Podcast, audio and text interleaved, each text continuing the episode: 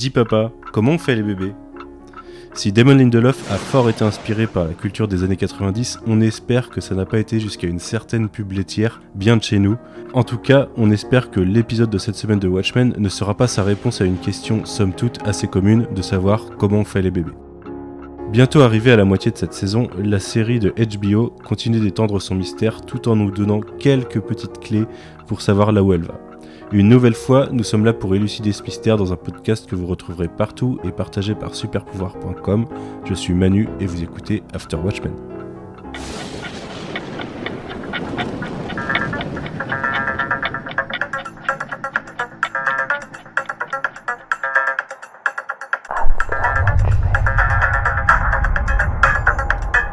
What are you two talking about? Oh, nothing. Just the end of the world. Bonjour et bienvenue dans After Watchmen pour ce quatrième épisode. Euh, un épisode euh, en petit comité de notre côté euh, cette semaine puisque nous serons que trois, euh, suite encore à des problèmes techniques comme la semaine dernière. Euh, mais c'est le noyau dur puisqu'avec moi il y a toujours Clara. Salut Clara. Salut Et il y a toujours Guigui. Salut tout le monde, comment ça va? Ça va et toi? Ça va très bien, très très bien. Oui, donc à la base, on devait avoir Corentin, qu'on a eu il y a deux semaines, qui a perdu le Wi-Fi en fin de journée et ne l'a jamais retrouvé, donc il n'a pas pu enregistrer avec nous. Et on devait avoir Nelson, qui a eu encore un problème de micro, malheureusement. Peut-être l'aurons-nous un jour. Mais euh, voilà, nous serons trois pour cet épisode numéro 4. Euh, et je vais commencer par la traditionnelle question. Euh, comment vous avez trouvé cet épisode? On va commencer avec toi, Guigui. Euh, bah alors, moi je l'ai trouvé sympathique. Pour moi, c'est le moins puissant des quatre. Donc euh, c'est quand même un très bon épisode, hein. il est quand même bien réalisé, euh, il est quand même très bien écrit, euh, on en a pour notre argent j'ai envie de dire. Mais malgré tout, après les, bah, les trois premiers qui étaient assez forts, surtout le celui de la semaine dernière, bah, j'avoue être, resté un petit peu sur ma faim, même si on a quelques informations qui sont quand même essentielles. Bah, on a l'apparition de Lady Trieux qui, apporte beaucoup de nouveaux éléments qui, qui, du coup, vont pouvoir alimenter nos théories. Mais pour autant, euh, je, ouais, je suis, je suis un peu, euh, je trouve que c'était un petit peu en dessous. euh, il m'a pas paru extraordinaire euh, malgré effectivement certaines scènes qui sont un peu what the fuck, un peu, un peu marquantes. Dans l'ensemble, voilà, je, je- pas, c'était pas du pilotage automatique, mais un petit peu. Je sais pas si vous voyez ce que je veux dire. Ouais, je vois ce que tu veux dire. Ouais. T'en as pensé quoi, toi, Clara? Moi, j'ai j'ai beaucoup aimé euh, le fait que. En fait, j'attendais euh, cet épisode avec impatience, vu que tu nous avais dit la dernière fois que c'était par groupe de trois le thème. Et dès l'intro, j'ai compris tout de suite que le thème c'était Legacy, enfin en français l'héritage. Legacy qui doit être dit au moins cinq fois dans l'épisode. Euh, c'est assez intéressant parce qu'on a des réponses, mais en même temps, on a plein de nouvelles questions. Il y a le personnage de Lady Trieux qui est. euh, introduit et qui aussi avec elle amène plein de questions et c'est un personnage que je, veux voir euh, ce qu'ils vont en faire et qui elle est etc Euh, il y a une scène qui je crois jusque là est l'une de mon top 3 des scènes c'est la scène de la voiture avec Angela et Laurie et euh, sinon à part ça effectivement il n'y a pas euh, de moment marquant au niveau réalisation où il n'y a pas la la force euh, émotionnelle des épisodes d'avant, mais je pense que c'est parce que c'est plus un épisode qui est, euh, excusez-moi pour mon anglais, mais qui est plot driven que, euh, que, que mené par l'émotion en fait. Donc on pose des questions, on répond à des questions et euh, du coup on s'attache beaucoup moins à la psyché des personnages et euh, à leurs interactions entre eux. Mais euh, toujours hâte de voir la suite et de- de- d'avoir encore plus de questions et encore plus de réponses. Bah, quant à moi, une nouvelle fois, j'ai adoré l'épisode. Je suis peut-être d'accord avec vous sur le fait que c'est le moins bon, enfin au moins avec toi Guigui, sur le fait que c'est le moins bon des quatre. Euh, cependant, dès la scène d'intro, il m'a, envoyé du rêve. Quoi. J'ai adoré cette scène d'intro euh, avec les Clark, euh, dans une référence ultime à Superman, comme on en fait rarement. Et une, suite de références en plus, puisque la, première scène de la série était déjà une référence à Superman quasiment. Et, je trouve que cet épisode certes, il avance moins sur les personnages. Il avance, euh, enfin, il, avance via l'introduction de, du, de Lady Trieux et de, de ce qui l'entoure. Euh, mais je trouve que ça marche bien, le fait que les éléments s'ajoutent les uns après les autres. Et il est agrémenté de quelques scènes what the fuck que j'ai trouvé plutôt, plutôt bonnes et plutôt très sympathiques. Alors oui, au niveau de la réal, il, a, il est pas aussi éblouissant que les trois précédents. Euh, on est sur un autre réal d'ailleurs. Mais euh, c'est Andrich Parek, j'espère que j'écorche pas trop son nom. Sais forcé que j'écorche son nom, mais peut-être pas trop. Mais euh, moi, je trouve que les scènes What the fuck du côté d'Ozymandias ou, euh, ou, cette scène d'intro, justement, ou, de, quelques petits trucs qu'on retrouve par la suite. le Bremen, par exemple, on en reparlera tout à l'heure. je trouve que ça marche bien. Ça apporte ce petit côté décalé qu'on retrouve assez régulièrement dans des séries de Lindelof de, de à un moment il y a un élément perturbateur un personnage un peu un peu à part euh, qu'on retrouve comme ça des, des petites scènes qui, qui, qui, choquent. Et je trouve que voilà c'est ce côté là de Lindelof que j'ai retrouvé et que j'ai plutôt apprécié. Donc j'ai encore une fois euh, fortement aimé cet épisode. Et j'ai très hâte euh, de, de la suite. Et en plus comme d'habitude il apporte son petit lot d'éléments pour théorie crafter donc merci à lui euh, bah écoutez, on va, on va commencer, euh, enfin on va continuer avec le, le résumé de l'épisode de Guy, le traditionnel. Euh, je t'en prie. Ouais, maintenant c'est une tradition. Donc le quatrième épisode qui s'appelle If you don't like my story, write your own. Donc si vous n'aimez pas mon histoire, écrivez la vôtre. Donc un, un, un vrai petit trollage de la part de Lindelof envers les haters ou les fans, hein, peu importe. Donc euh, Lady Trieux, une multimilliardaire au tempérament bien trempé, fait une proposition surprenante aux Clark de simples fermiers. Elle souhaite acheter leur propriété et leur promet en échange qu'ils auront l'enfant dont ils rêvent. De son côté, Angela fait appel à, Miroir pour obtenir de l'aide euh, sur euh, justement son enquête sur Will, tandis que Ozymandias forme deux nouveaux disciples. je voulais préciser sur le, le troll de l'épisode, comme tu dis avec son nom, c'est une phrase qui est sortie du roman que Lical le roman qu'il lit quand Angela arrive et dont elle lui spoil la fin. Euh, au passage, elle spoil la fin pour tout le, reste du public.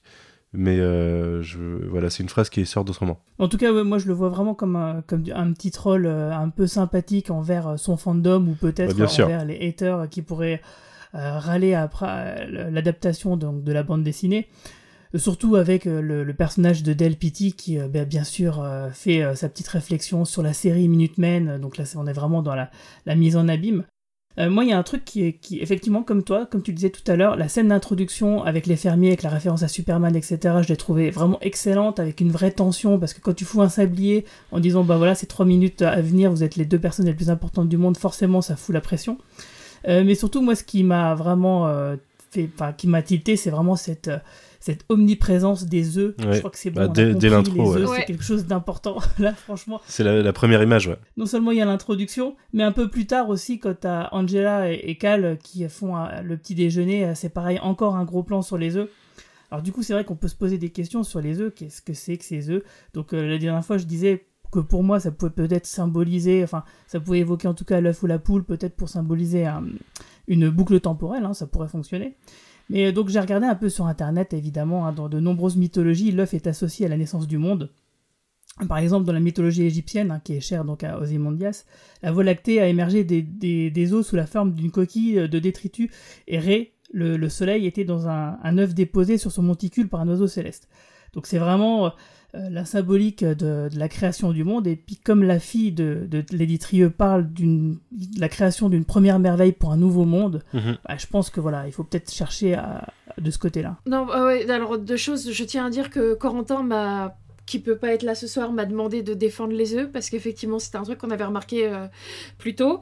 Euh, je pense que le nouveau monde, etc., c'est une bonne interprétation. Et euh, comme je disais, je pense que le nouveau thème euh, étant l'héritage, avec euh, les œufs, c'est un peu comme le, gland qui est donné à Angela. Je pense qu'il y a aussi quelque chose qui est à voir avec les enfants, l'héritage, le, passage de, du parent à l'enfant. Parce que par exemple, quand Lady Trieux parle à à Madame Clark, euh, elle lui dit que. Elle lui parle de ses œufs en parlant de, ses ovocytes. Donc je pense qu'il faut aussi voir quelque chose là-dedans dans euh, donner naissance, euh, les œufs comme, comme le bébé, comme ce qui donne naissance. Surtout que la, notion d'héritage, elle est vraiment très très présente dans l'épisode parce qu'on voit l'arbre généalogique d'Angela. Enfin, il y a toutes ces références-là qui, qui vont forcément beaucoup dans, ce, dans cet ordre des choses. Et donc, du coup, ouais, euh, ah, on va peut-être pas théorie crafter tout de suite, mais euh, euh, c'est vrai que cette notion euh, d'héritage, elle, elle a aussi pour moi un double sens. Bon, elle, est, elle, est, elle a un sens dans le récit, et en plus elle est très Damon Lindelof yes. C'est-à-dire que dans, dans Leftovers ou dans Lost, effectivement, il y a déjà cette, cette notion d'héritage, de paternité, d'enfant, etc. Mais aussi, pour moi, j'ai vu aussi le- l'héritage par rapport à la bande dessinée. Euh, c'est vrai que, encore une fois, je trouve, et je trouve même de plus en plus que euh, Lindelof jongle vraiment parfaitement entre une création euh, pure qui lui est propre et justement la respect, le respect d'un héritage d'un matériel dont il se sert pour sa propre création, à savoir donc la bande dessinée. On l'a déjà dit plusieurs fois, mais je trouve que voilà cette notion d'héritage, elle, elle a aussi ce sens-là qui est un peu, un peu méta quoi. Tout à fait, ouais. Et la notion d'héritage, on la, on la reverra euh, même euh, plus loin que ça dans l'épisode, on la voit jusqu'à la partie Ozymandias, où on a euh, des créations d'enfants, on en reparlera, et on a aussi la notion, et on l'a vu déjà plusieurs fois dans plusieurs épisodes, cette, cette notion de, en gros, pour, pour pouvoir exister, savoir d'où on vient. Et il y a une réplique qu'il fait à, un à, une, à un Mr. Phillips et une euh, Mrs. euh, comment elle s'appelle déjà? Cruikshank. Cruikshank. euh, Cruikshank, ouais, euh, en lui disant You know what you are, et derrière, en fait, il, il se rend compte que non, ils savent pas ce qu'ils sont, et que du coup, euh, du coup, ils sont, ils, sont moins que des humains, quoi, de pas. Bah écoutez, est-ce que quelqu'un veut enchaîner sur un, un point directement? Euh, puisque la, la- la première scène globalement vient nous euh, Euh, Je, je peux rajouter un truc sur la première scène, juste vite fait, c'est que euh, ça m'a fait énormément rire. Effectivement, la référence à Superman, mais enfin, ça va avec. Mais moi, ce que j'ai noté dans mes notes, c'est on dirait une pub pour du café ou des céréales. La manière de ce côté euh, idéal, euh, enfin ce côté de Oui, l'Amérique la idéale fantasmée, la petite musique, le mari qui ramasse l'œuf et qui fait un petit sourire en mode, euh, enfin je sais pas, il y a- il y a- ça m'a fait exploser de Ils rire. font un puzzle à deux. Ils font d'ailleurs un puzzle parce que tu, ça me rappelle euh, un truc que je voulais dire, c'est tu avais dit que dans le premier épisode, il y avait eu, tu sais, ce passage de, du ciel à du bitume à euh, la plage où est Ozymandias. Et euh, le puzzle qu'ils font, c'est la nuit étoilée de Van Gogh. Euh, du coup, euh, ça, reste encore. euh, c'est vrai que en plus des œufs, tout ce qui est ciel, étoiles, euh, astres, c'est aussi un thème qui revient pas mal dans la décoration et que ce soit dans la chambre des gamins ou alors là pour le coup dans leur puzzle quoi. Et d'ailleurs, on le reverra aussi bah, la- dans la fameuse scène avec Ozymandias où effectivement il y a encore une transition sur un ciel étoilé et la lune. Oui. Donc euh, tout à fait. Voilà, elle est, en plus, elle est, elle est, c'est vraiment euh, purement la lune, quoi. C'est, c'est, ça devient. euh, enfin bref, euh, je voulais dire deux choses sur cette, euh, cette scène d'intro avant de passer à la suite, puisque en fait, quand j'ai parlé de première scène, c'était celle d'après l'intro pour moi, mais euh, du coup, la, la scène d'intro, il y a une autre notion en plus de l'héritage euh, qui est assez omniprésente dans cet épisode euh, et, et qui est introduite dès, dès cette scène, c'est le temps. Euh, le temps qu'on verra via, via notamment euh, l'horloge que construit euh, l'éditrieux. Mais là, on se rend compte, il y a le sablier, il y a les trois minutes, et on se rend compte, une fois que les trois minutes sont écoulées, qu'elles ne sont pas là pour rien, ces trois minutes, et qu'en fait, euh, l'éditrieux semble avoir une vision de... Enfin, avoir une information sur ce qui va se passer plus tard. Et du coup, soit a réussi à visualiser dans le futur, enfin à voir loin dans le futur, soit euh, vient du futur elle-même. Donc, on, enfin, on a, les, deux possibilités, soit elle est allée dans le futur, soit elle arrive à le voir. Euh, ce qui rappelle les pouvoirs de Manhattan, qui lui euh, est capable de voir tous les points d'une timeline à un moment donné. Je pense que c'est pas anodin et je pense que c'est probablement lié à cet objet qui tombe. Je sais pas ce que vous avez pensé, mais moi, j'ai directement. Enfin, je sais pas si vous êtes d'accord avec moi, mais euh, pour moi, c'est une scène qui se passe en 2012, probablement. Ah, c'est ce que Ah bah j'allais oui, dire, c'est que large. je me demandais quand est-ce qu'était euh, cette scène.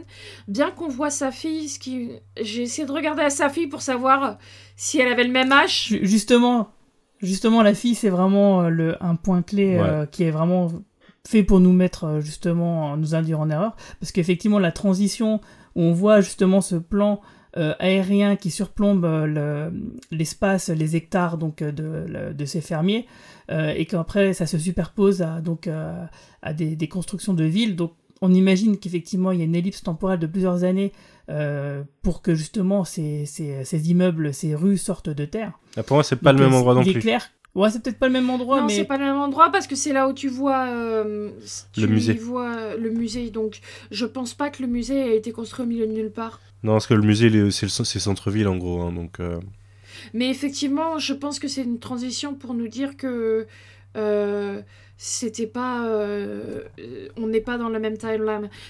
On n'est pas euh, au même moment. Et du coup, je me pose la question de savoir est-ce que la fille, est-ce que c'est. euh, est-ce que euh, est-ce qu'il y a quelque chose avec la fille? Est-ce que c'est un clone ou bah, il y a un Bah, truc louche avec moi, la je fille. pense fortement qu'il y a quelque chose avec ça, oui. Parce que comme on sait que justement les, les Veit Industries, euh, justement, ils ont travaillé sur le clonage avant la disparition d'Ozymandias et que forcément cette boîte a été rachetée par les on peut très bien imaginer que ces travaux-là ont été récupérés.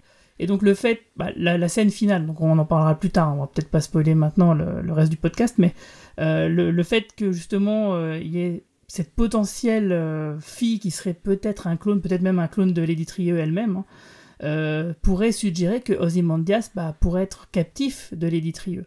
Du fait justement bah, de ces servants là, qui, euh, l'utilisent ad viternam, hein, je veux dire de manière complètement illimitée, au point de les massacrer pour une fête d'anniversaire. Donc ouais, moi je pense que c'est les informations vraiment importantes de cet épisode par rapport à Lady Trieux, c'est ça c'est que effectivement il y a peut-être une histoire de clonage, que finalement Ozymandias, euh, ben, son antagoniste c'est Lady elle-même, ce qui fait qu'en fait elle aurait fait ça pour récupérer donc euh, sa société pour euh, ses propres desseins, et qu'elle a sûrement voulu le mettre de côté pour empêcher qu'il n'empêche ben, justement ses, plans machiavéliques. Et ce qui fait que peut-être, comme tu disais Manu, avec sa grosse horloge, son but euh, est peut-être de voir, d'avoir la vista un peu comme le docteur Manhattan, c'est-à-dire de pouvoir voir en même temps le passé, le présent, le futur, et de, pouvoir utiliser ces informations-là euh, bah, comme elle le souhaite. Et peut-être que justement, euh, bah, le fait de s'approprier l'un des pouvoirs, ou plusieurs peut-être, du docteur Manhattan, c'est peut-être une raison qui pourrait le faire revenir plus tard, et ce qui justifierait son retour sur Mars, comme on a pu le, voir euh, brièvement dans l'épisode 1. Enfin, en tout cas, voilà, c'est vraiment très très intéressant par rapport à, par rapport à ça, mais du coup, on- n'en sait toujours pas plus sur quel serait euh, le, le, but ultime de tout ça. Euh, on- là, on voit les rouages, on voit à peu près euh, voilà, le périmètre pour certains éléments qui ne doivent pas interférer avec le plan, mais le plan lui-même, on ne le comprend pas. On imagine toujours que la 7ème cavalerie donc, est manipulée par les Détrieux et Will, comme ils s'en amusent en faisant TikTok à la fin. Moi, c'est ce que je me suis dit, c'est que voilà, c'est ils sont dans, ce truc-là, c'est eux qui utilisent la 7ème cavalerie. Donc, euh, qu'ont à voir les, les piles qui sont récupérées, qu'ont à voir la 7ème cavalerie, qu'est-ce qu'ils cherchent à faire en réalité, on ne sait pas. On sait juste que ça va arriver dans 3 jours, donc à peu près euh, l'épisode 7 ou 8. Euh, moi, ce que j'ai pensé à un petit. euh, en fait, j'ai remarqué que Lady Trieux, que ce soit dans son. Son sablier ou euh, dans son. euh, sa théière et ses tasses, etc. Enfin, il y a un motif qui revient souvent, c'est le motif de L'éléphant. Et du coup, euh, je recher- j'ai recherché et apparemment, donc, Lady Trieux, euh, dont nous parlait Manu au podcast dernier, qui est une femme qui s'est battue contre l'occupation chinoise, euh, est souvent représentée comme montant à, à dos d'éléphant et se battant à dos d'éléphant. Donc, euh, euh, effectivement, je, me pose la question de est-ce que son but, c'est pas euh, de récupérer, de, de bouter le, les États-Unis du Vietnam ou quelque chose dans le genre? Surtout qu'elle a l'air d'avoir un attachement au Vietnam, parce que sa mère lui a fait jurer qu'elle ne quitterait pas le Vietnam. Bien sûr. Et l'éléphant, en fait, c'est un symbole, c'est un symbole fort au Vietnam. C'est un symbole de résistance aussi, de par les distrieux, les distrieux historique, euh, de par aussi le fait que ça a été utilisé euh, grandement pendant les, guerres jusqu'à récemment. C'est-à-dire que même dans le conflit euh, contre les, contre les États-Unis, les éléphants étaient utilisés pour du transport de matériel ou, autre. Ce qui fait que c'est un, oui, c'est un, fort symbole de résistance contre l'envahisseur, l'éléphant au Vietnam. Donc c'est pas là pour rien. C'est pas pour, pas pour rien que l'imagerie de l'éléphant est partout euh, autour de l'érythrieux. Elle a un message à faire passer, quoi. Ouais, et en parlant de, de Lady Trieux, il y a aussi quelque chose que j'ai remarqué, c'est... donc elle est toujours habillée en blanc, sachant que le blanc est la couleur du deuil euh, au Vietnam. Et, euh, et elle a des gants, en fait, on ne la voit jamais enlever ses gants, et je me demandais si c'était juste un détail de sa garde-robe ou si ça avait un sens. Euh, J'ai absolument pas d'idée là-dessus, mais euh, je- ça m'a surprise qu'on la voit systématiquement avec des gants, sachant que ce n'est plus la mode depuis la fin du XVIIIe siècle, quoi. Je sais pas. Je sais pas du tout si c'est une signification ou autre. Ça lui fait un super look de méchante, c'est classe. Ouais, c'est vrai que c'est. Bah après, oui, euh, comme tu le disais, Guigui, euh, je pense qu'elle est euh, clairement posée en tant qu'antagoniste de la série à ce moment-là. Est-ce qu'elle est l'antagoniste de tout le monde ou pas? Il y a clairement un plan entre elle et Will. Ils, ils endossent clairement. Enfin, Will semble endosser un rôle presque à contre-coeur, mais en sachant qu'il n'a pas le choix. Donc, euh, ouais, ouais, ça, paraît clair là-dessus, alors qu'on en est quand même seulement à l'épisode 4 et que Watchmen euh, est pas là pour nous raconter exactement, euh, enfin, pour nous dire euh, vers où il va à l'épisode 4 normalement. Si, on, si on en suit la trajectoire originale du comics, on est censé découvrir des choses beaucoup plus tard. Donc, il y a forcément des choses à découvrir encore. Mais on a des bons pions déjà. C'est déjà que peut-être que tout simplement, pour une enfin, contrairement à la bande dessinée et au film de Zack Snyder, peut-être que le plan va être déjoué et que un des rebondissements, ça pourrait être ce- celui-ci, euh, déjoué par le docteur Manhattan, par exemple, et que ça puisse donner lieu à mm, d'autres, euh, comment dire, euh, événements inattendus gravissimes. Bon, bien sûr, là je dis ça sur base de absolument rien. C'est juste que voilà, pourquoi suivre absolument le, même schéma? Pour moi, j'espère que Damon Lindelof ne le fera pas justement. Moi, la question que je me pose, c'est justement si potentiellement, effectivement, je me suis demandé si elle emprisonnait pas Veidt, mais une autre chose, euh, je me demande si l'horloge n'est pas là, au contraire, pour libérer Veidt. Et euh, je repense à ça en parlant des gants, en fait. Le fait est que sa fille, quand elle se réveille, euh, lui dit qu'elle a rêvé d'un feu, et ce qui a l'air d'être les souvenirs de sa mère en réalité. Et je me Ouais. Demande si. euh, donc elle dit euh, des hommes sont venus, il y a eu du feu dans le village, ils nous ont fait marcher. Et je me demande si la Mhm. raison pour laquelle elle porte toujours euh, euh, des longs manches, des gants, un col assez haut, c'est qu'elle elle Elle aurait été brûlée. brûlée pendant Ah ouais. la guerre du Vietnam, potentiellement à cause de possible. Manhattan ou alors euh, du comédien. Surtout que je sais pas comment c'est dans, dans la BD, mais dans le film, on voit le comédien avec un, avec un lance-flamme, donc euh, euh, ça ne m'étonnerait pas. Et du coup, son, son plan serait peut-être plus de se venger du comédien ou du euh, Mr. Manhattan, et donc de libérer euh, Veidt euh, de sa prison, potentiellement. Ouais, bah après, euh, je pense qu'on on, saura pas tout de suite si c'est elle ou, v, ou euh, Manhattan ou autre qui l'a enfermée. Par contre, oui, euh, c'est sûr qu'elle est là pour venger Vietnam, c'est sûr qu'elle a, elle a probablement souffert pendant la guerre, que sa fille semble ressentir, enfin, se souvenir de, de ses propres enfin, de, de- de ses souvenirs à elle. Bah, on, va, on va parler d'une théorie que j'ai tout de suite, du coup, et je parlais de l'importance du temps tout à l'heure. Cette horloge, du coup, euh, la Millennium Clock qu'ils construisent, euh, je me demande s'ils jouent pas encore avec les mots euh, dans, les- dans certains dialogues.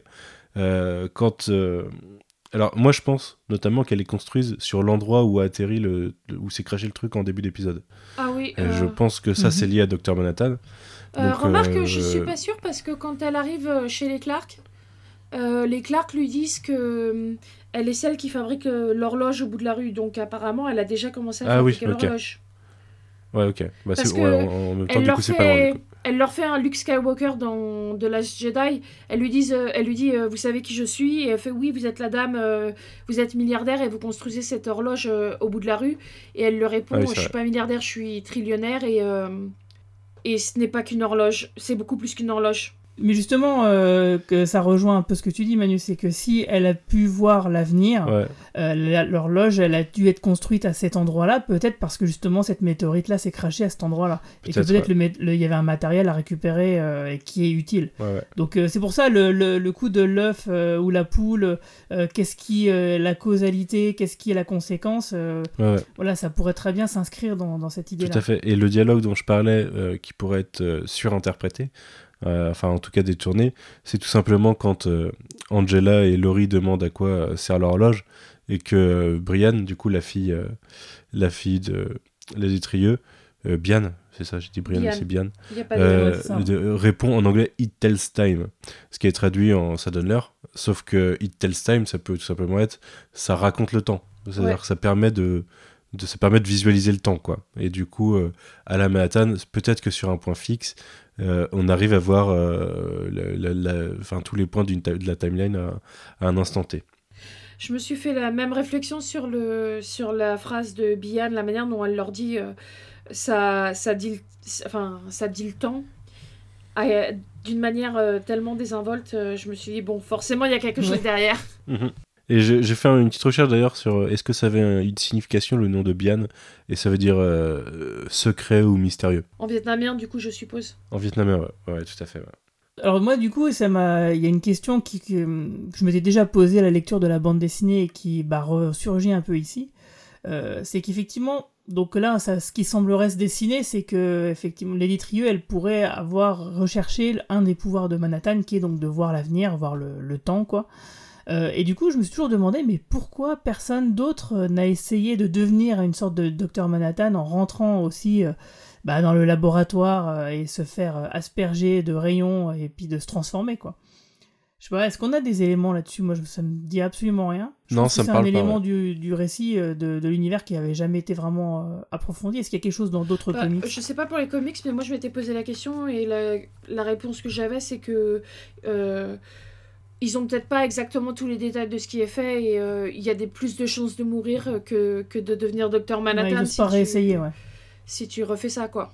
Parce que du coup, si euh, effectivement euh, bah, cette théorie de euh, l'horloge sert à voir l'avenir, bah, du coup, cette, cette question devrait être légitimement posée au sein du récit par un des personnages, Ouais, à mon ouais. avis. Mais pour, pour essayer de répondre à ta question, non, on n'a pas, euh, enfin, on n'a pas d'indice sur le fait que quelqu'un ait essayé. Après, euh, l'accident de Manhattan, euh, c'est pour reprendre une expression de, de l'épisode, un miracle thermodynamique. c'est euh, un, un bon euh, enchaînement de enfin, de- de- d'actions qui ont donné ses conséquences. Mais c'est aussi, enfin, ça l'a transformé en quelque chose qui, que je pense les gens n'ont pas, en- enfin, si t'es un, un être humain et que tu veux te transformer en Docteur Manhattan, tu sais que tu perds le, tu, tu perds le côté de toi qui, qui, qui fait que tu aurais, que tu as voulu te transformer, tu vois. Je sais pas si tu vois ce que je veux dire. Ouais, mais ça, les gens le Ouais, savent mais pas si forcément. exhibitionniste, euh, peut-être ça va te plaire. hein. Ouais, je sais pas. Euh. Enfin, le fait qu'il se détache de l'humanité comme ça. Moi, je- ouais, mais le, le truc, c'est que je pense aussi que euh, nous, on le sait parce qu'on a lu et qu'on a vu les résultats sur lui, sur euh, ce que lui est devenu sur euh, Laurie et puis sur son ex, etc.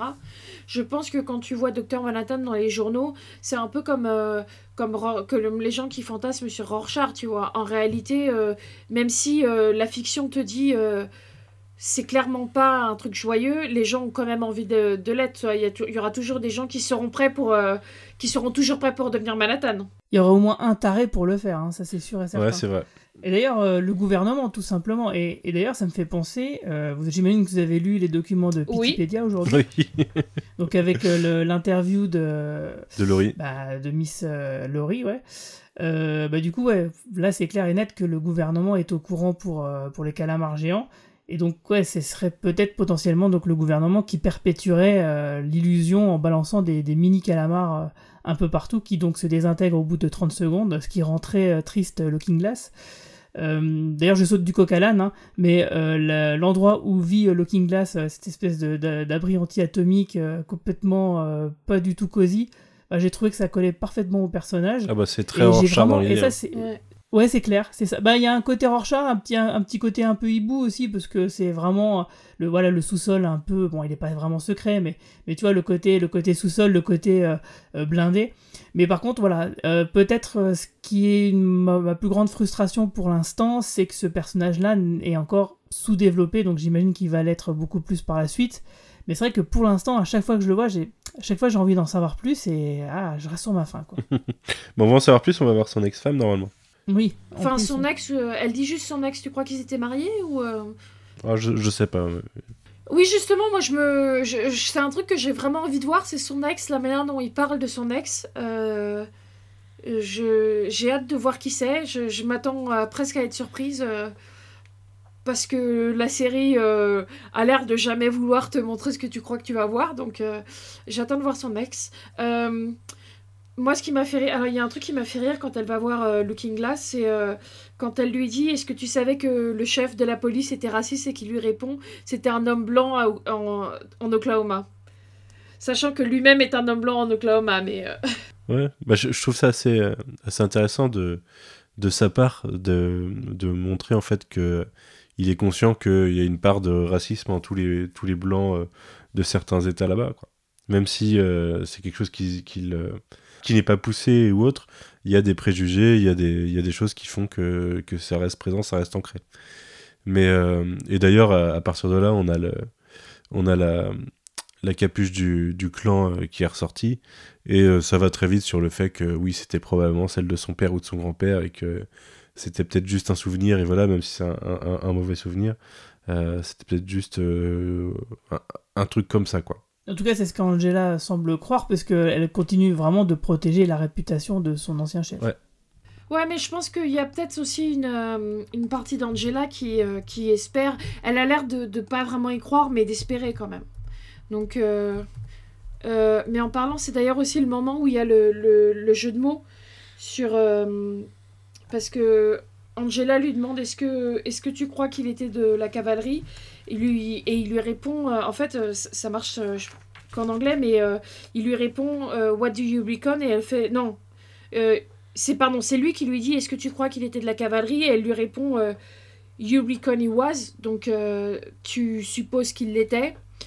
Et euh, il répond Looks like we have euh, ourselves a reckoning, qui veut dire à la fois on dirait qu'on a une une, euh, une supposition, mais aussi on dirait que euh, c'est le jour du le jugement dernier ou, ou euh, Ouais. le moment de rendre des comptes en fait.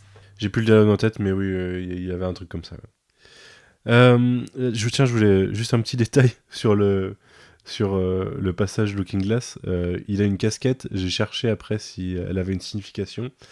Et il semblerait que ce soit une casquette d'une équipe de foot, mais de foot de soccer, Ouais. euh, qui n'a existé qu'en 1985, c'est-à-dire la, la date, enfin la, la- la sortie de, enfin l'époque du premier Watchmen.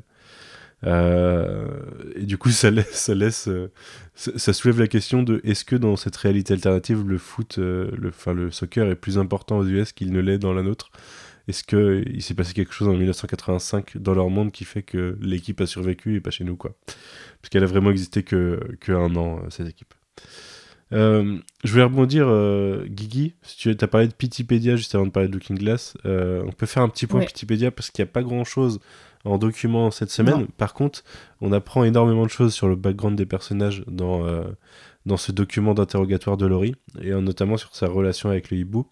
On y apprend que ils ont arrêté McVeigh, qui est un terroriste de, la, de la vraie vie, qui a, qui, qui euh, alors je sais plus comment s'appelle l'attentat, mais euh, qui a réalisé un attentat euh, dans les années 90. Donc ils l'ont arrêté en le tuant, du coup, dans, dans l'univers de Watchmen.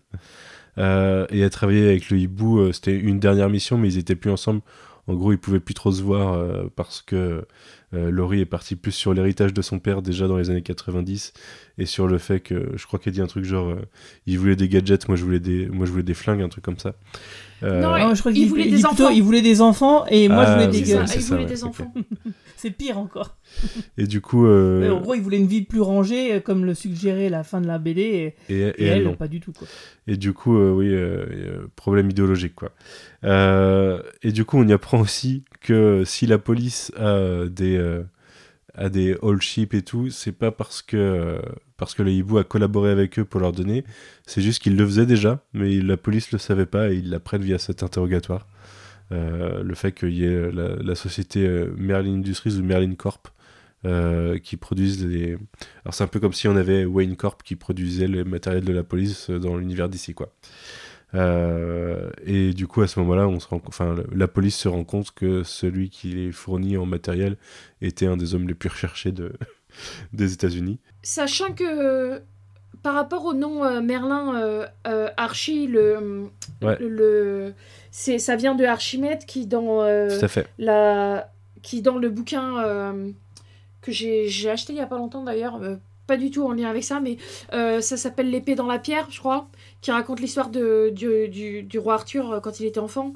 Euh, Archimède, c'est le nom du hibou de Merlin, c'est ça? Ouais, c'est ça, ouais. C'est ça. Ouais. ouais. D'ailleurs, il le dit, il le dit clairement. hein.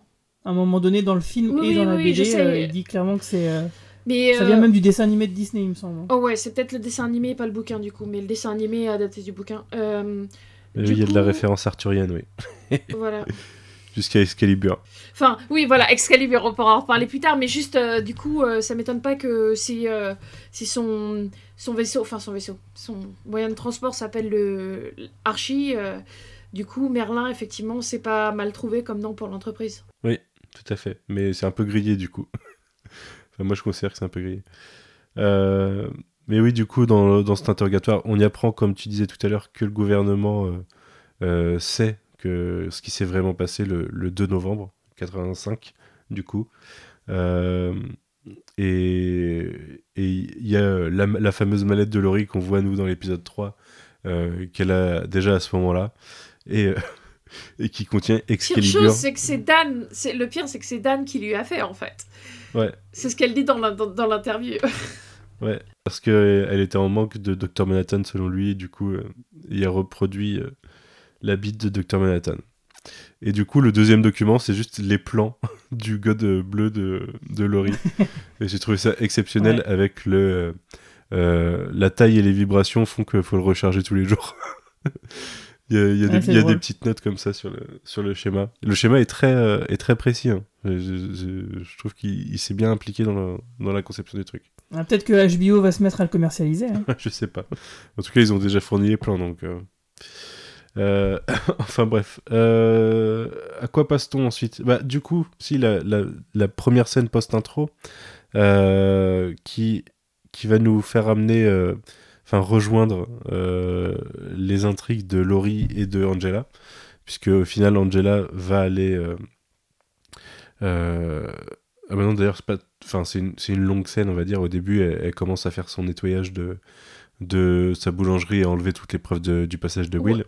Ce qui, moi, moi m'a fait assez rire, ça m'a fait assez rire la manière dont c'était filmé, comme, euh, comme si elle nettoyait après avoir tué quelqu'un, quoi. C'est une scène qui, se, qui, on- qui pourrait être sortie tout droit de, de Dexter. Surtout après, elle se met à découper le, le, le fauteuil de Will. Ouais. Et euh, elle le découpe euh, comme, comme si elle découpait un cadavre qu'elle- dont elle allait se... se- qu'elle essayait de, de, de, de cacher. Et d'ailleurs, la manière dont elle se... Elle se débarrasse du fauteuil, c'est exactement ça, quoi. Donc moi, Avec le, le, le témoin qui va bien. Alors moi, ce témoin-là, je l'ai trouvé Ah, fantastique. mais Avec ce look d'extraterrestre euh, de gris euh, qui se faufile un peu partout comme un, un Tooms pourrait le faire. Ah, j'ai trouvé que c'est vraiment mais son- génial. Je sais son pas à quoi ça peut échappée, euh, servir, mais c'est vraiment... Son échappé Ah, dans la bouche d'égout, c'est parfait, quoi. Enfin, pour citer, pour citer, pour citer euh, Angela elle-même, the fuck. C'est à peu près toute ma réaction, quoi. J'étais d'accord avec elle. Et donc, si ça sert à rien du tout pour la suite, euh, bah, je trouve ça, ça vraiment Oui, génial parce que j'ai c'était juste drôle. J'ai presque envie qu'on le revoie jamais, le mec. Oui, voilà, c'est ça. Ou alors juste dans le fond, comme débile. ça. ça se trouve, ça sera le Deus Ex Machina de la, de la série. Il va la sauver à la fin, tu vois. C'est Demon in the Love déguisé, Glass. ou je ne sais pas. non, je pense pas que ce soit Looking Glass. C'est son frère, peut-être. Ah, peut-être. Euh, Enfin, en tout cas, on se demande bien qu'est-ce que, que- que- dire, quelle est l'activité de ce mec. Ouais, ouais, non, mais c'est. Puis ça fait marrer parce que du coup, euh, tu la vois elle en costume. euh, nous, on a pris l'habitude. D'un seul coup, tu vois ce mec en costume, il se course et euh, il passe à des endroits où il y a des gens, tu vois. Et les gens, ils doivent se dire, mais qu'est-ce qui se passe? Qui c'est ces mecs? Vous croyez qu'ils sont connus, les flics Genre euh, euh, Sister Night, euh, Oh oui, Euh, je pense. Red- bah oui, parce que les, noms- les de code comme ça, c'est c'est assez marquant. Et je- moi, je vois bien les journaux titrés euh, Sister Night a encore euh, mis à mal euh, le cartel de la drogue. Enfin, tu vois, genre de truc. tu vois. Ouais. Moi, je pense. Ouais, ouais. je pense que oui, je pense que oui, ça serait pas mal d'ailleurs. hein. Et donc, euh, j'imagine, euh, on aura aussi un comics dérivé sur les aventures de Sister Night. Avec ses origines. Ah, D'ailleurs, la scène de la voiture. Avec ses origines. La scène de la voiture où, euh, où Laurie elle essaye de spéculer sur pourquoi elle est Sister Night et qu'elle lui dit est-ce que, est que tes parents euh, se sont tués dans une allée par des, par des bonnes sœurs ou, ah oui, c'est drôle. ou elle essaie les, les- ou les, les différentes origines de super-héros euh, pour essayer de trouver pourquoi elle est, euh, elle est habillée en nonne. Euh, ça m'a bien fait marrer. Mais très, très bonne scène de voiture. Attends, tu disais que c'était une de tes scènes favorites euh, tout à l'heure, Clara? Ah mais oui, mais déjà euh, celle-là et la scène du et la scène du cimetière, euh, moi je, je veux plus de Angela et versus euh, versus Laurie quoi. Elles sont juste incroyables à chaque fois qu'elles sont ensemble. La manière dont Laurie demande à Pity de raconter son histoire, genre euh, en ayant l'air complètement blasé du fait qu'il raconte devant elle que son père a essayé de violer sa mère et euh, toute sa vie en mode euh, genre j'en ai rien à foutre. Enfin c'est un moment de gêne mais mais aussi de force incroyable. Je je sais pas, j'ai envie de re- regarder cette scène encore et encore. Et du coup, c'est super bien qu'ils aient placé euh, Laurie comme étant, bah, du coup, par intérim, la, la supérieure de toute cette brigade de police. Parce que du coup, oui, ça va vraiment forcer euh, le récit à les avoir bah, toutes les deux, toutes ensemble, euh, en train de mener l'enquête. Ouais. Et d'ailleurs, euh, la scène où il y a l'espèce de, de petit interrogatoire avec Lady, Lady Trieux, où elles sont toutes les trois. où, hum, donc, ouais. Donc, Angela et, et Lady Trieux essayent de, de masquer un dialogue pour le garder entre elles et pour pas que Laurie Blake l'entende. Mais en même temps, il y a Angela et, et Laurie qui, euh, qui se balancent des fions aussi un peu, euh, un peu à découvert et que Lady Trio ne, ne capte pas. Donc euh, c'est c'est vraiment, c'était vraiment une, une scène où le trio était très intéressant et puis ça, ça partait dans tous les sens. C'était vraiment, c'était plutôt bien écrit. Et puis aussi euh, euh, Laurie qui euh, à peu près donne euh, le, la véritable identité de, de Angela euh, Oui, à Lady ouais, ouais. Trieux, quoi. Parce que euh, c'est une- c'est c'est c'est enfin je veux dire même si elle est masquée tu vois quand même que c'est une femme noire et dire qu'elle est née au Vietnam euh, des femmes noires nées au Vietnam euh, à Tulsa en Oklahoma ça va pas y en avoir des centaines quoi surtout Non. certaines qui font pas qui ont fait partie de la police avant quoi donc Ouais, ouais. euh, Après, heureusement, elle sait déjà, elle sait déjà qui c'est, puisque elle lui parle. Euh, Enfin, euh, Oui, elle lui parle clairement de. Enfin, via Will, elle sait qui c'est, quoi. Mais en effet, c'est pas, pas subtil du tout. Bon, c'est clairement fait exprès de la part de Laurie, euh, en mode je m'en fous, je me. Je sais pas- je sais pas si c'est. Si c'est un test pour voir si, comment va réagir euh, Lady Trieux ou comment vont réagir Angela, mais ça peut être aussi un taunt vis-à-vis du fait qu'elle est contre les masques et que. euh, Ouais, ouais, ce c'est me clairement ça parce qu'elle rate pas une occasion de, de dénigrer euh, ben, les masques. Donc euh, ouais, je pense que c'est clairement ça. Ouais, ouais. Euh, on n'a pas parlé de leur rencontre de début d'épisode où en fait on a le raccord avec euh, la fin de fin d'épisode 3. On a une, une effraction déjà du musée par, par Sister Knight qui, qui est en, mode flic comme on les aime de Eh, t'as pas entendu une alarme Parce que je crois j'ai vu une effraction dans ce musée et du coup c'est elle qui déclenche l'alarme en pétant tout. Donc là, bah, que- cette scène, euh, rien d'autre à dire que euh, on a l'image du gland et on a l'image du. euh, Enfin, on a encore la notion d'héritage et euh, connaître ses origines. Là, on insiste encore bien dessus. Mais surtout, euh, on, euh, recoupe avec la scène de la voiture qui tombe. Elle retrouve Laurie qui rigole dans la rue toute seule, du coup.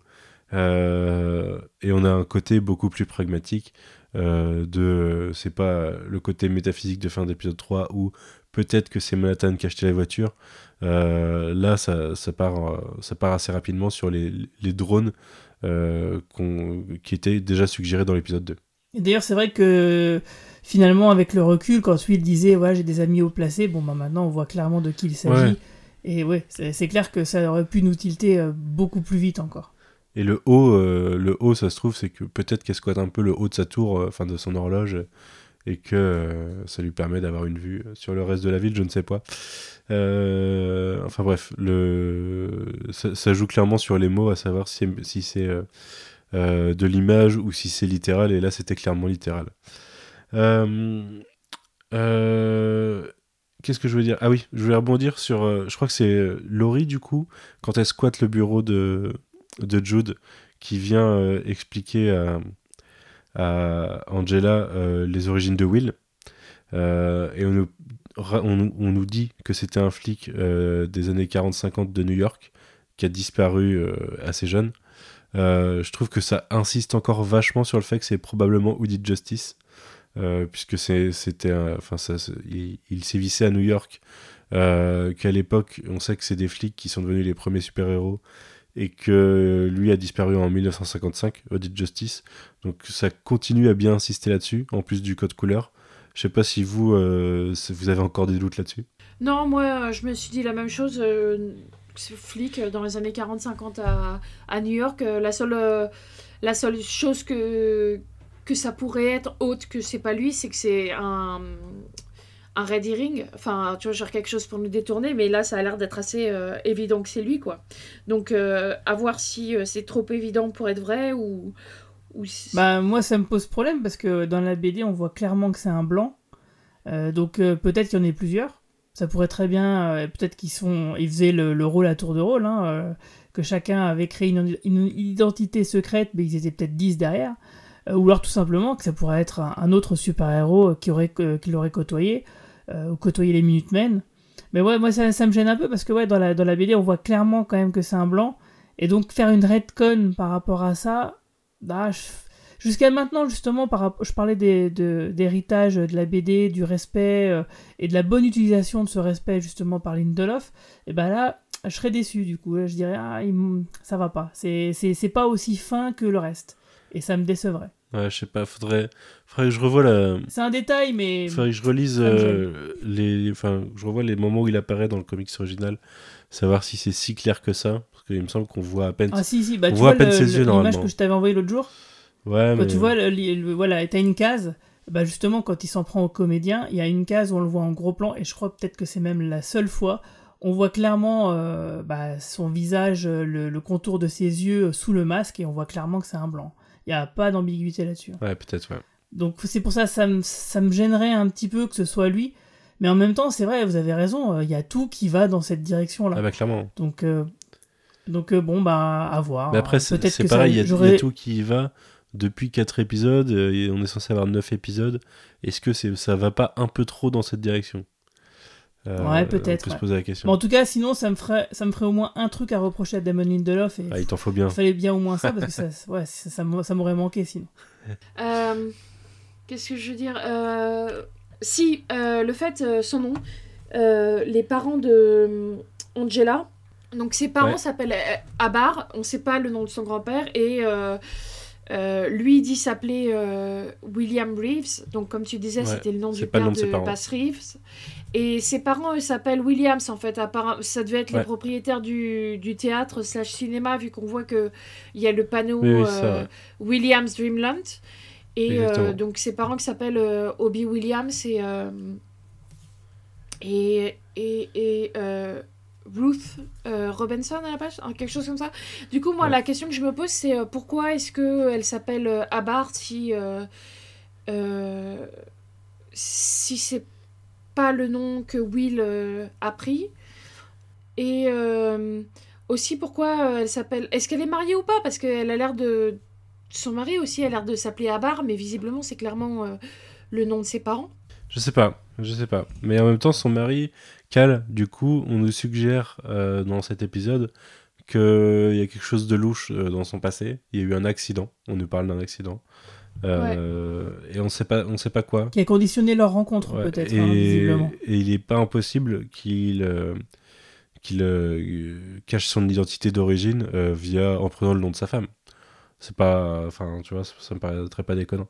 ouais bah ça fait partie des nouvelles questions qu'on nous pose enfin sachant que c'était enfin moi je le- on le savait à peu près tous déjà parce qu'on avait lu les, les descriptions des personnages mais c'est nouveau dans la série qu'il ait euh, un passé euh, caché en fait Et, et en plus de ça, il y a Laurie qui s'intéresse quand même beaucoup, beaucoup à lui. alors Peut-être qu'elle enquête aussi sur lui. Oui, ça m'étonnerait pas parce que ça fait. euh, Enfin, je, je pense qu'il y a quelque chose d'autre que juste elle le trouve sexy, quoi. Ouais, je pense aussi, hein, parce que c'est, elle insiste vraiment beaucoup sur le sujet. Ouais, sachant qu'ils se sont rencontrés au Vietnam et que euh, avec euh, L'histoire de l'électrieux, euh, ça nous parle euh, pas mal du Vietnam. Ouais, Il y, a- il y a encore pas mal de passé à, à découvrir. De quoi on. De quoi Qu'est-ce que j'ai noté d'autre Euh, Bah, on a toujours pas parlé de la scène avec Ozymandias. Non, non, mais ça, général, je le garde pour la fin, c'est pour ça. Je regarde Ouais. si Ah, j'avais. d'accord. Euh, si on a, il y a un truc dont on n'a pas parlé, c'est euh, justement une petite scène avec Cal qui explique à ses enfants que le paradis ça n'existe pas. Ça m'a, j'ai particulièrement aimé cette scène euh, où il explique froidement non mais euh, ça c'est des histoires. J'imagine bien dire euh, non mais le Père Noël ça n'existe pas, la petite souris ça n'existe pas, c'est nous. Euh, et euh, Dieu ça n'existe pas, le paradis non plus. Quand vous mourrez, vous êtes plus. Voilà.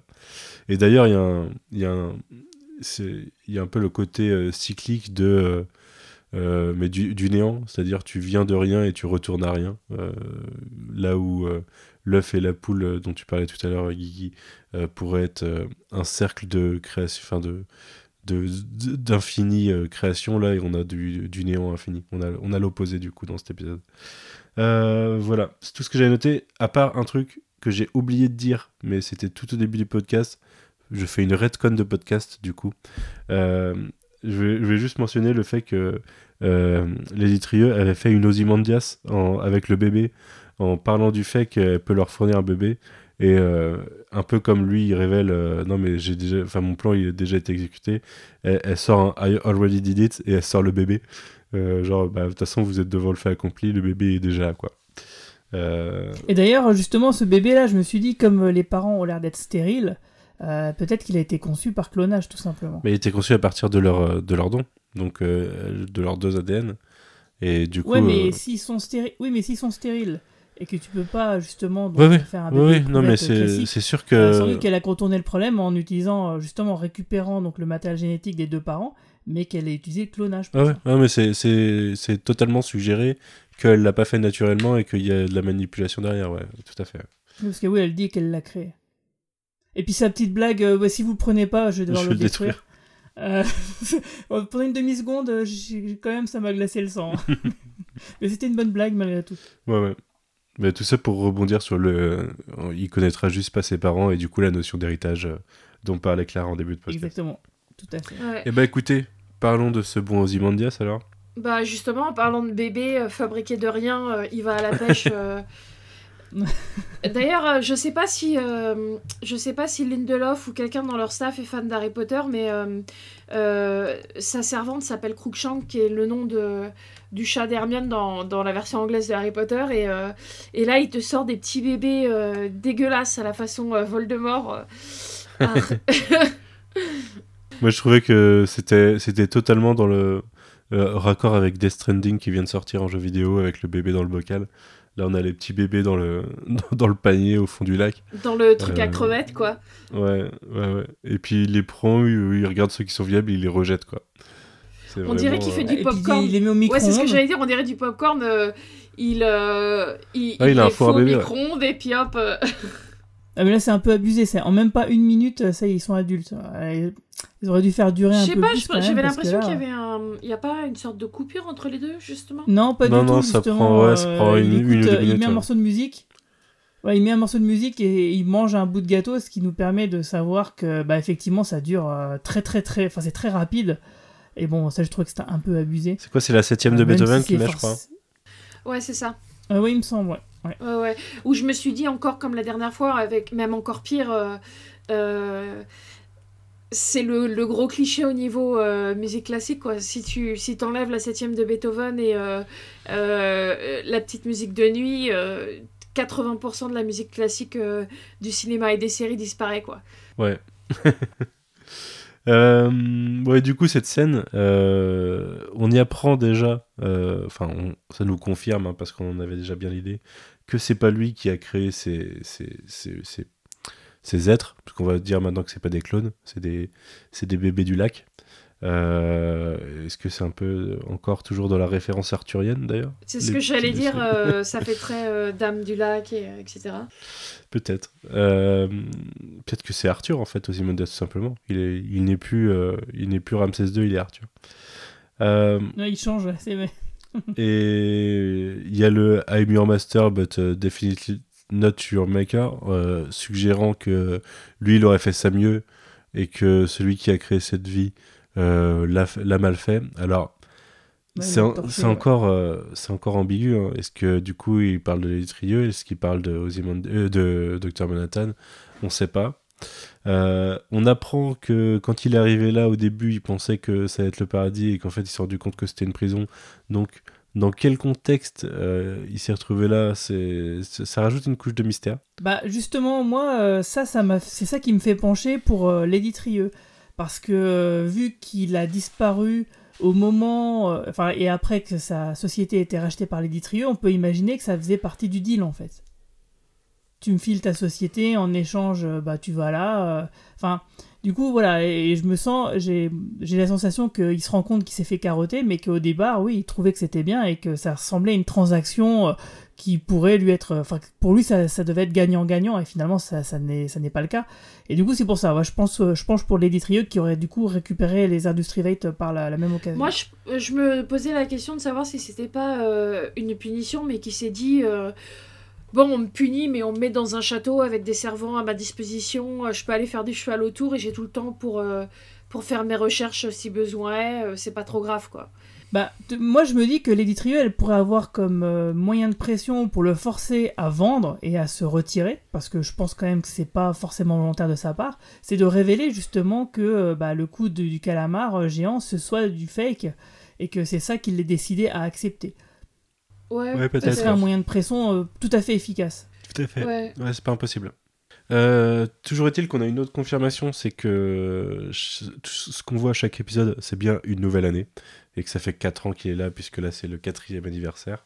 Et qu'il s'est fait plaisir pour cet anniversaire, il a fait un beau petit carnage de Mr. Philippe et Mrs. Cruikshank.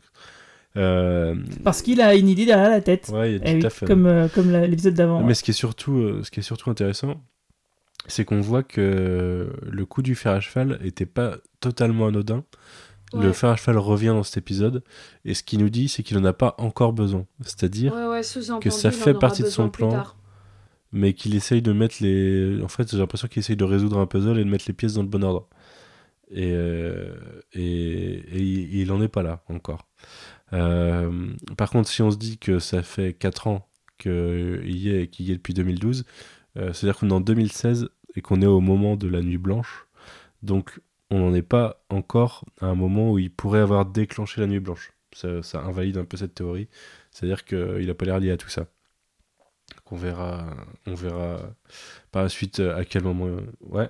Par contre, si euh, on part du principe que c'est Lady Trieux qui, euh, bah, qui génère, euh, qui est à l'origine de tout ça, euh, comment euh, réalise-t-elle tout ça? Euh, Finalement, est-il vraiment sur Mars? Parce que bon, quand on le voit justement en train de pêcher les bébés, bah, on voit la Lune. Donc on peut très bien imaginer, oui, ça fait partie d'une projection, enfin l'ensemble non plus, hein, il n'y a pas d'herbe, il n'y a pas de bison, il n'y a pas de château euh, sur Mars. hein.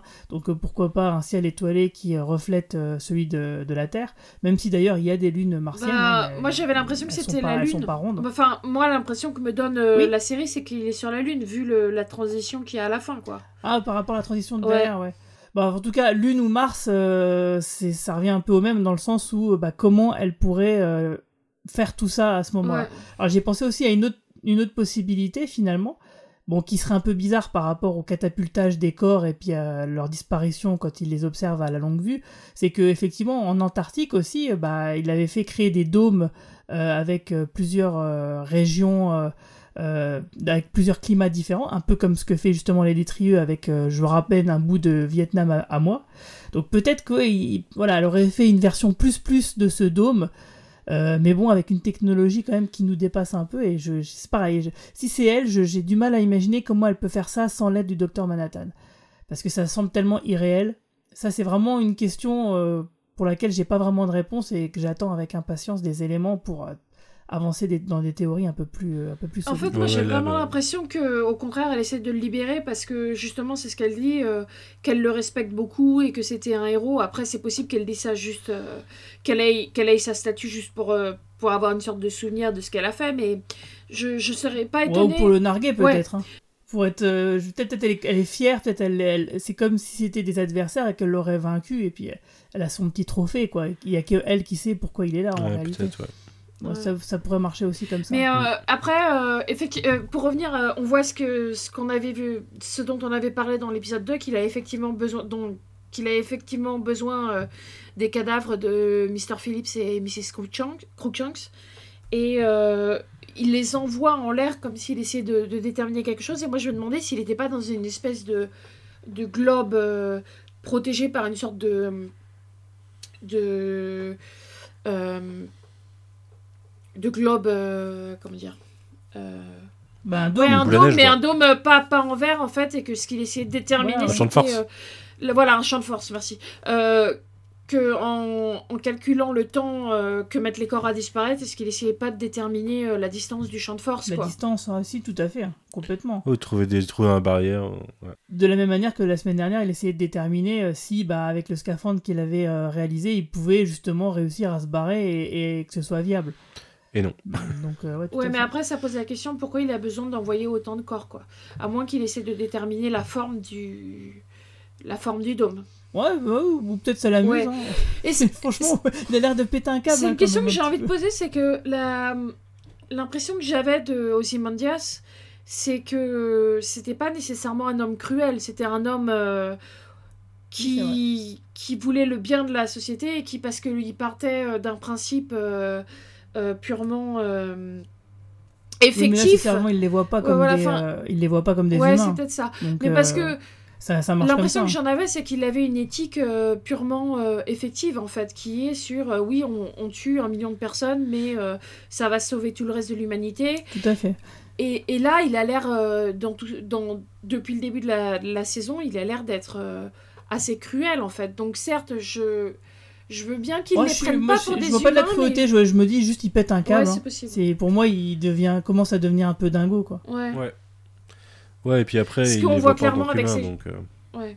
Ce qu'on voit, la- ce que j'aime bien d'ailleurs, c'est la série qui le montre, qui commence à péter un câble, c'est que euh, jusqu'à maintenant, il était euh, relativement, tu sais, il, il était un peu, il était bien coiffé, bien habillé, et là, euh, clairement, euh, il a Ouais, les cheveux cheveux euh, complètement défaits, euh, les, ses fringues, euh, pareil, un peu ouverts et tout, donc on sent effectivement que, que ça commence à lui peser sur le système euh, d'être enfermé ici, quoi. I had a rough night, comme il dit. D'ailleurs, pour revenir un peu sur les Détrieux euh, le, le- et le clonage, euh, oui, si sa fille euh, est un clone, et qui elle l'utilise un peu comme une servante, ouais, on peut se dire, voilà, encore une fois, euh, il y a encore un parallèle qui se fait et qui pourrait aller dans cette, euh, dans cette voie-là. Et d'ailleurs, euh, moi je vais carrément vous poser une question sur la dernière scène. Euh, quand la fille, elle se réveille, elle a l'air d'être donc, elle est perfusée. Euh, Will ensuite peut marcher, a l'air d'être plus fringant encore qu'il ne l'était auparavant. Est-ce que vous pensez que quelque part la fille est utilisée pour donner un peu de sa force à, à Will justement? Ah, Ouais, j'y avais j'ai pas, pas- pensé, mais effectivement. Je sais pas du tout par quel, ma- quel- par quel principe, mais hum, j'avais l'impression voilà, qu'il y avait une sorte de petit transfert qui se faisait. euh, Parce que, en fait, euh, moi, l'impression que j'avais, c'est qu'il était en, en chaise roulante pour, euh, pour euh, se faire passer pour faible devant, Ouais, c'est ça, ouais. devant Ouais. Angela. Et, et l'impression que j'ai, c'est que les pilules de Will sont en fait des pilules qui permettent de donner euh, la mémoire de quelqu'un et que l'infusion, c'était pour lui infuser des souvenirs. Les souvenirs de sa mère, je pense. Ouais, peut-être. Ok. Peut-être. Moi, je l'ai pas vu du tout comme ça. La, enfin, la, la transfusion, j'ai pas du tout d'idée dessus, en fait. Mais euh, que- les souvenirs, je les ai vus plus comme un effet de. En partant du principe que le que l'horloge euh, permette de de voir le temps. euh, je le voyais plus comme un Le effet de passé, ça, le quoi. présent et le futur. Ouais, le, le fait de. Mm, Tout à fait. Ouais, ça sera un effet ça. secondaire. Parce que elle lui dit euh, les pilules euh, sont passives, euh, une exposition agressive. Et, euh, et en fait, la manière dont il parle, euh, c'est que les pilules de Will donnent ses souvenirs et que lui, il veut qu'elle prenne les pilules pour, pour voir ce qu'il a vécu et donc pour être empathique envers lui, en fait. C'est comme ça que j'ai compris. Ouais, Et du ouais. coup, du coup, la, parce qu'en fait, elle se réveille alors qu'elle a infusé, qu'elle a des rêves. Et moi, ce que j'ai cru comprendre, en fait, c'est que sa, sa mère, si c'est un clone d'elle-même, par exemple, ou, ou même si c'est pas un clone d'elle-même, mais que c'est sa fille, potentiellement, ce que, si elle considère que ce qu'il a fait, euh, ce qui l'a rendue forte, ou euh, ce qui l'a rendue euh, qui elle est, c'était ses souvenirs de, de elle vivant euh, les atrocités de la guerre du Vietnam quand elle était gamine ça veut dire que peut-être qu'elle veut que sa fille les vive en rêve pour qu'elle-même puisse avoir la même force. D'ailleurs, que quand sa fille lui dit Est-ce que tu peux me ramener au lit elle lui répond non. Comme si ce qu'elle voulait, c'était euh, qu'elle apprenne à, s'endurcir en, en, sous- Mhm. en, en ressentant la douleur de ses pieds, en ayant peur, Ouais, etc. bête. Enfin, moi, c'est comme ça que j'ai vécu la scène, quoi. Ça serait en effet pousser la notion d'héritage encore plus loin avec l'héritage des souvenirs. Quoi. Sachant que l'héritage des souvenirs, des traumas et tout, c'est quand même, euh, si on parle, euh, si on, parce qu'on avait parlé pas mal euh, de l'héritage afro-américain, c'est quelque chose qui est assez présent en ce moment dans le discours de, de beaucoup de personnes afro-américaines, que ce soit ce qu'on voit dans, par exemple, dans Black Panther, où il parle des esclaves morts noyés pendant pendant la traversée de l'Atlantique, où euh, euh, il y a pas mal de, de, de discours euh, sur les traumas transgénérationnels, que ce soit les personnes qui descendent d'esclaves ou alors les enfants des juifs qui sont morts à Auschwitz, etc. Quoi. Tout à fait. ouais. Mais d'ailleurs, en parlant d'Auschwitz, euh, j'ai oublié de dire ça tout à l'heure, quand euh, Angela va quand Angela va voir le t- le- l'arbre euh, de, de famille, euh, on voit une photo de Will l'enfant qui est en ce que je pense être un déguisement de shérif, mais en fait on dirait Ouais. qu'il est en pyjama rayé avec une étoile, euh, Exactement. euh, une ouais, étoile de shérif, mais exactement une étoile jaune au niveau du cœur, et je me suis demandé si c'était pas une une une image aussi, enfin pour nous rappeler euh, les camps, euh, les camps euh, de la Seconde Guerre mondiale. Ou Ouais, je pense. Je me suis fait la même réflexion. Et, et en plus, sur, euh, sur cette scène-là, il y a le seul plan euh, un peu. euh, un peu imagé de, de la réelle de cet épisode, c'est-à-dire la superposition du visage de Will avec, avec le visage d'Angela, où on voit de derrière l'hologramme en fait. Ouais. L'idée, oui, oui, moi- euh, de réel en elle-même, je la trouve pas mal. Je trouve que c'est pas forcément très bien réalisé. Le, la superposition aurait pu être mieux faite, mais effectivement, euh, euh, j'aim- j'aimais bien cette idée de, de lui projeter le visage de son ancêtre euh, sur elle-même. D'ailleurs, puisqu'on en est sur les, euh, les petits défauts de l'épisode, euh, c'est pareil, la musique est bien moins présente Ouais. euh, que les épisodes précédents. Et ah, quand on, on voit que justement ils ont sorti euh, leur mini-album là, euh, qu'on a pu écouter en boucle tout le week-end, bah forcément ça déçoit un petit peu. Euh, Ouais, je suis, je suis assez d'accord. Je suis pas très douée en musique, mais euh, le moment où, euh, où on voit Lady Trieux, euh, euh, je crois que c'est le moment où. C'est peut-être le thème de Lady Trieux d'ailleurs, c'est peut-être au début et au moment où elle. euh, euh, parle à Angela et, et Laurie, il y a une musique en fond qui, m'a fait penser à euh, la musique d'introduction de Apocalypse Now. Du coup, je me demandais si c'était pas une espèce de reprise ou, ou une. Enfin, c'est- en tout cas un clin d'œil à ça. Après, je suis vraiment nulle en musique, donc c'est peut-être juste moi qui m'imagine des trucs. hein. Je saurais pas te dire là-dessus. Euh, ah, c'est euh, This is the End des Doors. Ah oui. Tu l'as entendu dans l'épisode de fait, ce soir je l'ai pas entendu. J'ai l'impression que le thème de Lady Trieux est euh, une... inspiré de Ça ça. ouais. Après, c'est Ah je- bah, vraiment, j'ai- gaffe la prochaine fois. je suis j'ai vraiment aucune culture musicale, donc c'est possible que ce soit juste moi qui imagine des trucs. hein. Non, ça, méri- ça mérite de, réécouter. Je verrai ça, ouais. Euh, par contre, la musique de fin, c'est euh, Time is on my side, ce qui réinsiste encore sur le temps. Mais euh, c'est Time is on my side. Version originale, pas version, pas version Rolling Stone. Euh, J'étais en train de chercher en même temps si je voyais les, les musiques de l'épisode pour savoir, mais Moi, je pense que c'est son thème, hein, mais après, son thème euh, peut être inspiré de ça ou peut être complètement différent. Parce que, en fait, euh, ça m'a aussi rappelé une sorte de cliché de musique euh, asiatique, donc euh, à voir. est-ce que quelqu'un avait quelque chose à rajouter sur cet épisode? Non, non, je pense que moi j'ai fait le tour. Ouais, moi aussi. ouais. C'était pas l'épisode le plus euh, le plus dense qui soit. Non, mais c'est vrai que quelque part, il faut des épisodes comme ça, un peu de transition, un peu ventre mou, pour que justement les autres puissent euh, ressortir. Euh, si tout était du même niveau toute la saison, bah du coup, il y aurait plus de, aurait plus de haut, il y aurait plus de bas, il y aurait plus de bons épisodes, il y aurait plus de mauvais. Donc euh, forcément, c'est, bah, c'est malgré tout, c'est obligatoire. Après, euh, je pense que c'est aussi intéressant d'amener des épisodes qui soient plus. euh, qui te ramènent plus de. qui répondent à des questions qu'on s'est posées pendant trois épisodes et puis qui en même temps te ramènent de nouveaux mystères. Ça amène quelque chose d'autre, quoi. Juste vite fait, pour les remarques, j'ai deux remarques. À un moment, quand on est chez Lady Trieux, elle a des lampes dans le fond qui sont qui ressemblent à une sorte de design épuré de ou de gland ou d'œuf. Je trouve ça assez intéressant. Euh, Je trouve que les les les, les gens qui sont euh, les qui font les décors et qui font les costumes euh, sont quand même euh, super doués sur cette série parce qu'il y a ça dans la maison de Angela, il y a un tableau euh, pareil euh, où tu as des formes grises sur fond gris et on dirait des œufs, des espèces de, de formes d'œufs. Euh, voilà. Et sinon, euh, un truc qui m'a fait rire, c'est euh, quand elle amène euh, le- la ceinture de, de l'homme. euh, Ah oui, comment- de Jay Breman. elle, elle amène la ceinture à, elle amène la ceinture à Pirate Jenny et à euh, Red Scare et ils lui disent euh, est-ce qu'il avait de la laitue sur lui?